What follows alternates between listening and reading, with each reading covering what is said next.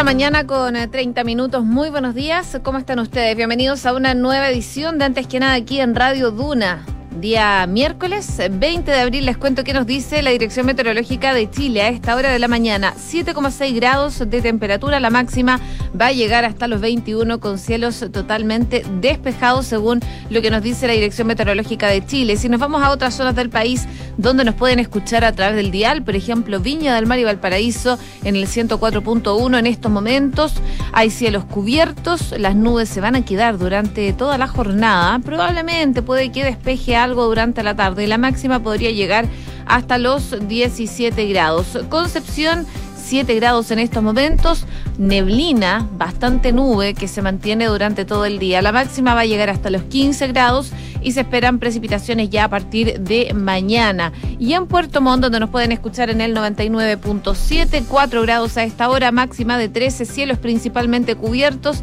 y chubascos, chubascos aislados principalmente durante la tarde y la noche del día de hoy. Las precipitaciones se mantendrían durante todos los días hasta el domingo, según lo que nos dice el pronóstico extendido de la Dirección Meteorológica de Chile. Hacemos un resumen de las principales informaciones que están ocurriendo en Chile y el mundo en los titulares.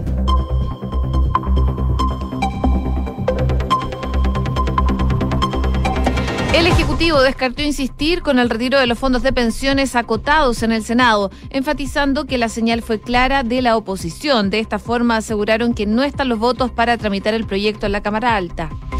El gobierno evalúa alcanzar los 400 mil pesos para el salario mínimo en septiembre y dejar establecido otro reajuste en enero. La CUT además se pidió al gobierno una canasta básica protegida para enfrentar el alza de los precios producto de la inflación.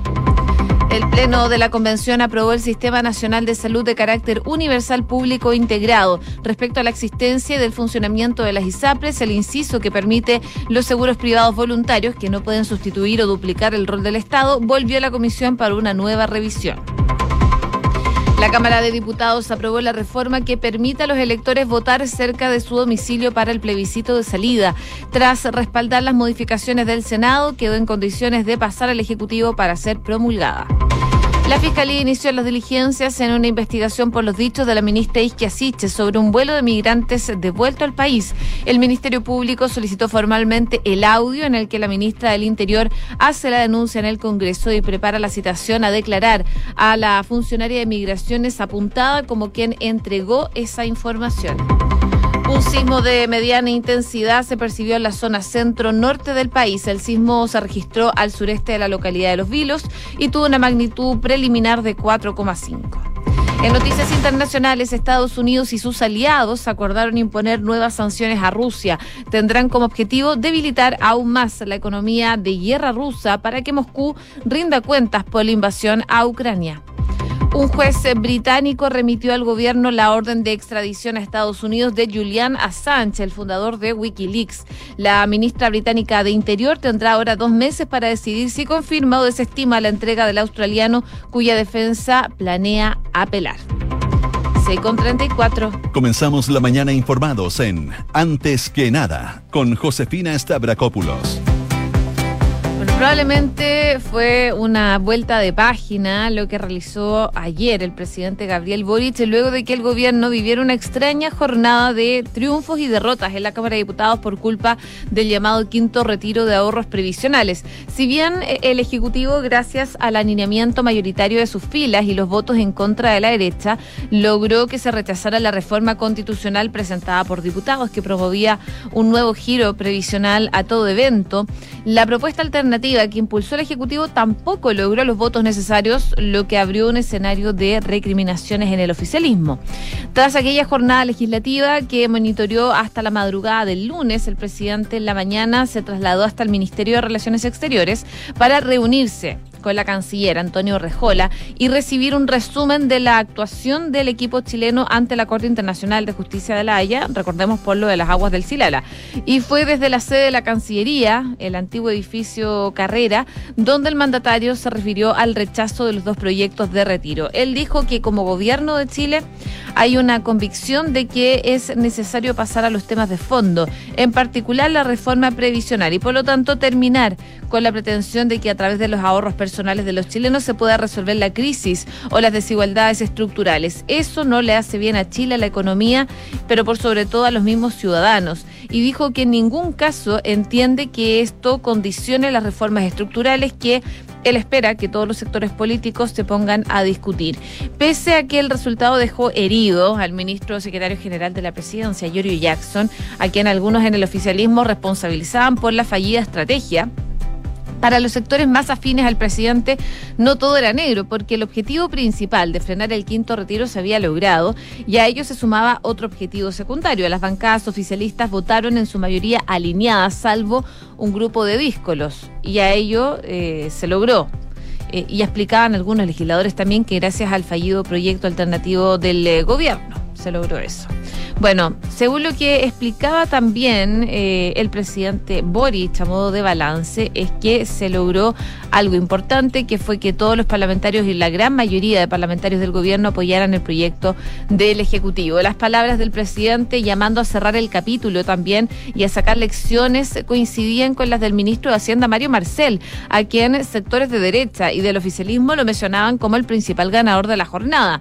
Recordemos que desde que él era presidente del Banco Central, el jefe económico del gobierno, se había opuesto eh, tenazmente a los giros de ahorros previsionales, no solo por su efecto en la inflación y en la tasa de interés, sino que también por el perjuicio en las futuras pensiones. El eh, presidente de la Comisión de Hacienda de la Cámara, Jaime Naranjo, del Partido Socialista, dijo que el rechazo de los proyectos fortalece absolutamente a Marcel y consultado ayer el ministro de Hacienda reiteró algunas de las ideas que ya había expresado tras la mm, ronda de votaciones y dijo que lo más positivo es que imperó la responsabilidad, imperó la razón en términos de no empujar al país a un escenario en los que los costos podrían haber sido pagados por la gran mayoría de los ciudadanos. Y ante la posibilidad de que se reponga el debate de los retiros, Marcel sostuvo que es el momento de impulsar ya las grandes reformas, más que nada. Así que probablemente impulsar en el Senado la opción de avanzar con este proyecto del gobierno de un retiro acotado se ve más bien bastante lejano y lo mismo dijo el ministro Giorgio Jackson. Sin embargo, la decisión de cerrar el capítulo aún tiene un par de situaciones pendientes. Una de ellas es si la mesa de la Cámara eh, de Diputados va a adoptar un criterio restrictivo frente a la presentación de nuevas reformas de retiro previsional. Hasta ahora se han presentado seis proyectos de un sexto retiro. No obstante, la Constitución dice que aquellas iniciativas que hayan sido rechazadas en su idea de legislar en la Cámara de origen no pueden renovarse en el plazo de un año. Otro punto pendiente es si el gobierno va a insistir con su proyecto específicamente eh, que establecía el retiro acotado, pero según lo que han dicho algunos ministros es que no insistiría. Eso igual todavía está en duda, al menos hasta em, la mañana de ayer la postura de la moneda, de la moneda digo, era no insistir. De hecho, Mario Marcel fue consultado cerca de la medianoche del lunes y dijo que iban a ver si había espacio para insistir, pero ayer eh, el ministro Giorgio Jackson eh, dijo que no van a insistir en eso. Por su parte, los senadores del PPD y el PS le hicieron ver a sus pares y al ministro que, aunque el gobierno insista con su proyecto, no habrían dos tercios de la Cámara Alta y por eso también es que desde el gobierno probablemente no van a insistir porque no cuentan con los votos para... Eh, para insistir con ese proyecto de retiro acotado en el Senado. Así que de alguna forma con esto se trata de dar vuelta a la página en cuanto a los proyectos de retiro y avanzar más bien en lo que son las reformas estructurales que tenía pensado el gobierno. 6 con 39. Estás en Antes que nada con Josefina Stavrakopoulos. Duna 89.7. Y ayer el principal mensaje que se transmitía tanto en las autoridades de gobierno como representantes de la CUT, de la Central Unitaria de Trabajadores, al término de la reunión para el salario mínimo es que estaban cerca de llegar a un acuerdo. De acuerdo a los presentes, el Ejecutivo está analizando la forma de analizar los 400 mil pesos, llegar a ese monto en septiembre, dando un primer paso en eh, mayo superior a los 25 mil, tal como lo solicitó la multisindical en su petitorio. Esto con el propósito de poder recuperar el poder adquisitivo perdido por el aumento de la inflación que hoy está en 9 3,4% en 12 meses. Además, dentro del proceso de negociación, también el gobierno aceptaría dejar establecido un reajuste automático en enero, fijando algunos criterios técnicos en base a la inflación y también al crecimiento. Esta propuesta, si bien va en línea con la idea del gobierno que apunta a subir de 350 a 400 mil pesos el ingreso básico dentro de este año, acelera esa meta, puesto que originalmente el Ejecutivo pretendía alcanzar los 400 mil a fines de año, subiéndolo en dos tramos. Otra de las solicitudes que estará sobre la mesa de negociación y que la autoridad está analizando es la entrega de una canasta básica protegida la cual deberá incluir los principales productos que consumen las familias considerando los altos precios y en esa canasta también esperan agregar algunos servicios como la luz, el agua, el gas. Y para esta canasta básica protegida, se evalúan distintos instrumentos. Uno de ellos es eliminar o reducir el IVA o subsidios o bien el control de precios. Sobre ese punto, el ministro de Hacienda, Mario Marcel, sostuvo que se están evaluando alternativas y cree que hay espacio probablemente. Eh, no es el primero que uno se le viene a la mente, como es el tema de los impuestos, pero creen que van a tener una respuesta efectiva. El secretario de Estado acotó que si bien saben que tienen plazos limitados, la meta es llegar a un acuerdo la próxima semana.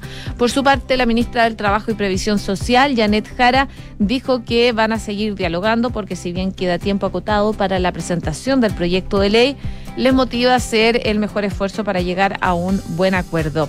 Y en representación de la CUT estuvo presente David Acuña, presidente de la multisindical, quien afirmó que le pidieron al Ejecutivo que haga los esfuerzos necesarios para poder zanjar pronto esta discusión y adicionalmente poder discutir otros temas como es también la reforma tributaria, la canasta básica protegida y el fortalecimiento del seguro de cesantía. Así que vamos a ir viendo cómo se va desarrollando estas conversaciones que por lo menos van avanzando a paso firme entre el gobierno y también la CUT en cuanto al salario mínimo. 6,42. Estás escuchando Antes que nada con Josefina Stavrakopoulos en Duna. Y pasado el mediodía de ayer, el Pleno de la Convención Constitucional comenzó a deliberar el segundo informe de la Comisión de Derechos Fundamentales cuyo texto contenía 27 artículos. Según lo que decía el convencional César Valenzuela del colectivo socialista, es que llegó el tan anhelado momento, llegó el momento, manifestó bastante entusiasta el día de ayer. Valenzuela hacía alusión a que dentro de este informe están contenidas materias que son claves para la ciudadanía, entre ellas 17 temáticas tales como el derecho a la reparación, verdad y memoria, a la vivienda, a la ciudad, el territorio, a la protección del trabajo, al trabajo decente, al trabajo ciudadano, entre otros. Las palabras del convencional socialista no fueron al azar y son compartidas por gran parte de sus pares, eh, sobre todo de quienes forman parte de los colectivos de la izquierda, quienes creen que el futuro del plebiscito de salida que deberá mm, aprobar la nueva Carta Fundamental y que está fijado para el próximo 4 de septiembre, está ligado a cómo quede establecida principalmente estas materias. Y esto en un contexto en que, según los últimos sondeos de opinión, el rechazo estaría ganando en esos comicios, en el plebiscito de salida lo que claro es un motivo de preocupación, sobre todo para los convencionales que forman parte de la coalición de gobierno del presidente Gabriel Boric. De acuerdo a la última encuesta Academ, un 45% dice que va a rechazar en el plebiscito de salida, superando nuevamente al apruebo y que alcanza un 38%, mientras que un 17% no sabe o no responde. Y en este contexto, para algunos convencionales era clave comenzar a aprobar y consagrar esos temas en el borrador de la nueva Carta Fundamental.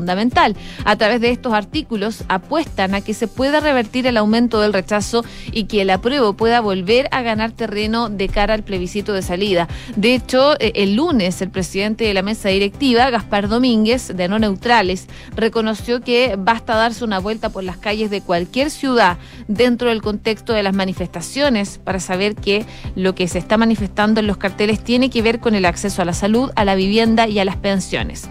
Así que en esa línea, el convencional Pedro Muñoz del colectivo socialista manifestó que es un factor que va a contribuir a que la convención se comunique de mejor manera porque lo que se va a votar es comunicable, es comprensible por parte de la ciudadanía. Bueno, así, tras varias horas de deliberación, a eso de las 18 con 25 horas comenzó la votación en el Pleno. Lo primero fue la votación en general del informe, el cual se aprobó con 123 votos a favor, 19 en contra y una abstención, y luego se dio inicio a la votación en particular de cada uno de los artículos. De esta manera, eh, lo primero que se aprobó fue el derecho a que las víctimas de graves violaciones a los derechos humanos puedan tener reparación integral. Eso sí, se rechazó el artículo 3 que establece que el Estado tiene el deber garantizado el acceso público a pruebas de documentales que hagan testimonios de graves violaciones a los derechos humanos.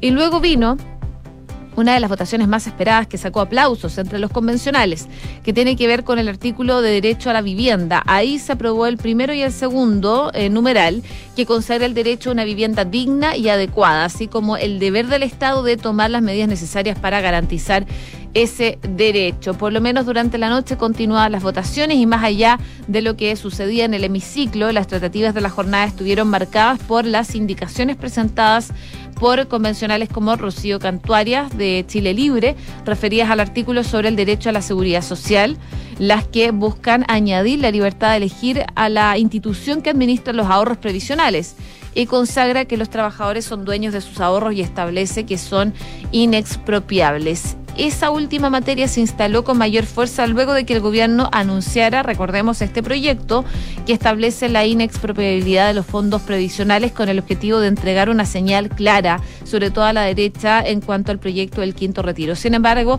hay quienes en ese sector que plantean que la materia debe quedar regulada en la Constitución, una idea que en todo caso no convence a sectores de izquierda como del Frente Amplio y del Partido Comunista. Parte de lo que se vio entonces durante la jornada del día de ayer en la Convención Constitucional.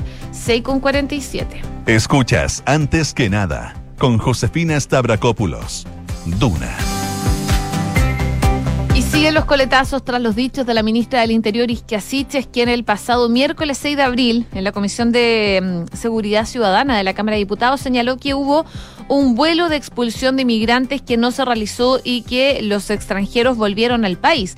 Palabras que horas más tarde debió aclarar y señalar que eran falsas, pero que aún traen, por supuesto, consecuencias. Y es que el pasado lunes 11 de abril, Claudio Rebeco, fiscal adjunto de la Unidad Regional Anticorrupción de Valparaíso, envió un oficio al presidente de la comisión, al diputado Raúl Leiva, del PS y ahí eh, solicitaba remitir la copia de los registros de audio y de cualquier otro registro de la sesión de esa fecha en la Cámara de Seguridad Ciudadana de la Cámara de Diputados, todo esto en el marco de lo que dijo la ministra Isquia Siches, eh, en donde daba cuenta de antecedentes públicos relativos a un supuesto vuelo de inmigrantes expulsados y que habría retornado al país con la misma tripulación.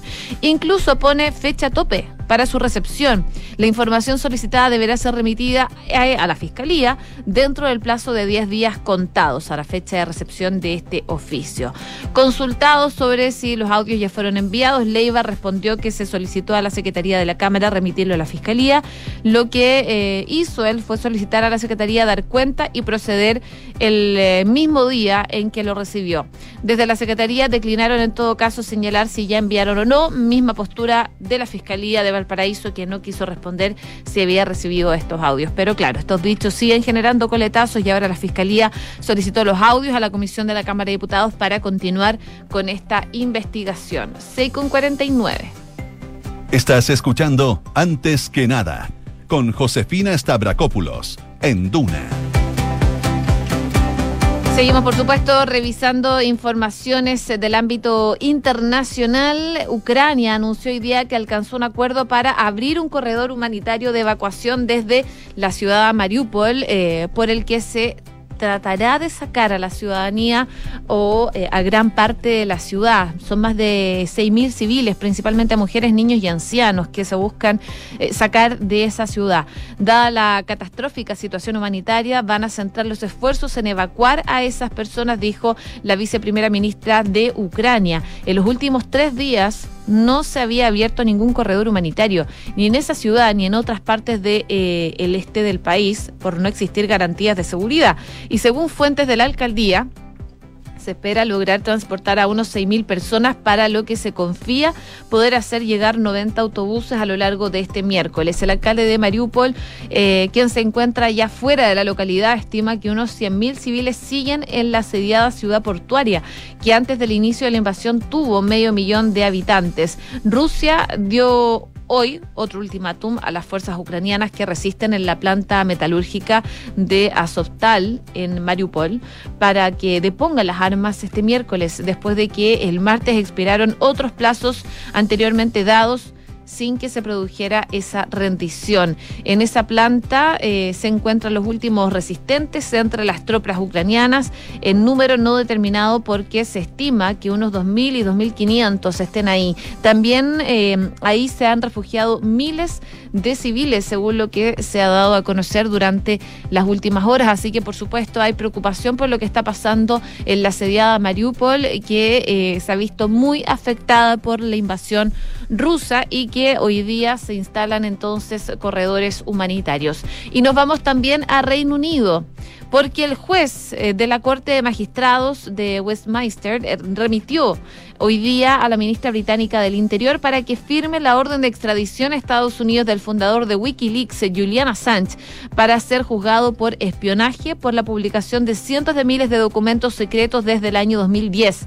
Eh, el magistrado más bien la, ministra británica, va a tener em, un plazo de dos meses prorrogables para decidir si confirma o desestima la entrega de Julian Assange, mientras que la defensa del australiano ya ha indicado que eh, la rebatirá dentro del periodo de cuatro semanas previstas que acaba el 18 de mayo. Según la ley, la titular de Interior solo puede ejercer su prerrogativa de prohibirla en casos específicos amparados por la ley de extradición de 2003 y siempre conforme a los acuerdos del país demandante, que en este caso es Estados Unidos. La eventual decisión de la ministra podrá ser recurrida por las partes, la justicia estadounidense o Assange, pero solo si el Tribunal Superior lo autoriza. Assange estuvo presente el miércoles eh, hoy día, en la Corte a través de una videoconferencia desde la prisión de alta seguridad en Londres. El periodista que debió confirmar su identidad va a permanecer en prisión preventiva mientras continúe este proceso.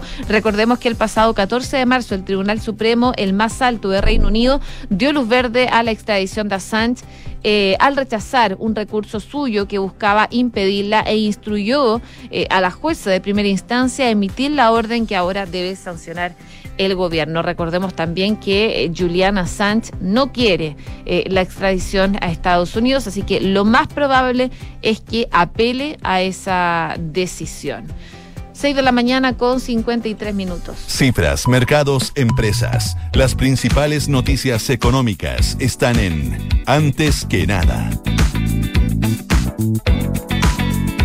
Por supuesto, en eh, la prensa económica se destaca la Convención Constitucional. El Pleno aprobó el sistema de seguridad social público, pero rechazó el artículo que garantiza la entrega de prestaciones definidas. Esto último vuelve a comisión entonces y este segundo informe de la Comisión de Derechos Fundamentales también contiene algunas normas que establece que los trabajadores tienen el derecho a participar en las decisiones de la empresa, lo que fue aprobado en particular, mientras se rechazó el inciso que eh, restringe la subcontratación y prohíbe la externalización de servicios. Parte entonces de lo que se vio en la comisión eh, y en el pleno el día de ayer en la Convención Constitucional. También, por supuesto, se destaca la situación de los dos proyectos de retiro de los fondos de pensiones. Estos dos proyectos que buscaban un nuevo retiro fueron rechazados el lunes, como sabemos, en la Cámara de Diputados, tanto el quinto, propuesto por los diputados, como el retiro más acotado que propuso el gobierno. El resultado, por supuesto, sorprendió. La Superintendencia de Pensiones y las FP tenían agendado una reunión para eh, ayer, martes con el objetivo de avanzar en algunos temas de cara a la eventual implementación del proyecto del Ejecutivo, pero después del rechazo la cita se suspendió. Y eh, claro, la noche del lunes, unos minutos antes de que ambas iniciativas fueran rechazadas, el diputado René Alinco, independiente del PPD, apareció con una pancarta que decía, presidente, los trabajadores quieren sexto retiro. Ahora, claro, el fantasma del sexto retiro sigue rondando en momentos en que ya se han declarado admisibles al menos cuatro iniciativas con este rótulo en la Cámara de Diputados, pero está en manos ahora de la Comisión de Constitución y en particular de la presidenta de la instancia, la diputada Carol Cariola, del Partido Comunista, de poner en tabla en caso de que quieran tramitarlo. El diputado integrante de la Comisión de Constitución, Leonardo Soto del PS, asegura que claro que se va a buscar ponerla en tabla. No obstante, el presidente de la Cámara de Diputados dijo ayer acá en Hablemos en Off de Radio Duna que lo que corresponde hoy día es ser responsable y no seguir generando expectativas a la población respecto a un tema en que las condiciones actuales en torno jurídica y políticamente es eh, inviable en cuanto a un sexto retiro. Así que, bueno, la entrevista completa al diputado Raúl Soto, presidente de la Cámara de Diputados. Pueden revisarla en duna.cl. Cinco minutos faltan para las 7 de la mañana. A esta hora en Santiago, 7,4 grados de temperatura. La máxima va a llegar hasta los 21 con cielos principalmente despejados. Y les cuento que tener una cuenta vista que te paga intereses solo por tener saldo en ella es posible. Conoce la nueva cuenta preferente de Banco Consorcio, donde solo por tener saldo ya estás ganando. Solicita tu cuenta preferente en consorcio.cl. LiveUp promueve la independencia de las personas mayores con servicios a domicilios de compañía y apoyo que incluye actividad física y cognitiva. Visita www.livap.cl. ¿Y sabías que puedes comprar de forma anticipada los servicios funerarios de María Ayuda? Entrégale a tu familia la tranquilidad que necesitan y estarás apoyando a cientos de niños de la Fundación María Ayuda. Convierte el dolor en un acto de amor. Cotiza y compra en www.funerariamariaayuda.cl. Bien a continuación, Duna punto. Quédense